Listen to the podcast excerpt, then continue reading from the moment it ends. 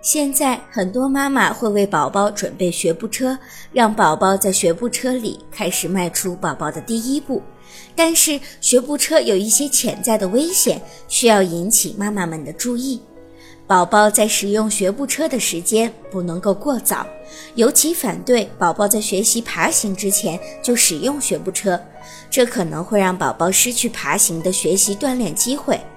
最早使用学步车可以在宝宝学会站立之后，否则对宝宝的大腿肌肉、脚骨等都有不良的影响。宝宝使用学步车的时间也不宜太长，妈妈有时间的时候尽量要亲自与宝宝玩耍锻炼。另外，使用学步车时要尽量保证地面光滑，没有坡度，没有障碍物。此外，妈妈们还要把一些宝宝容易接触到的危险物品收好。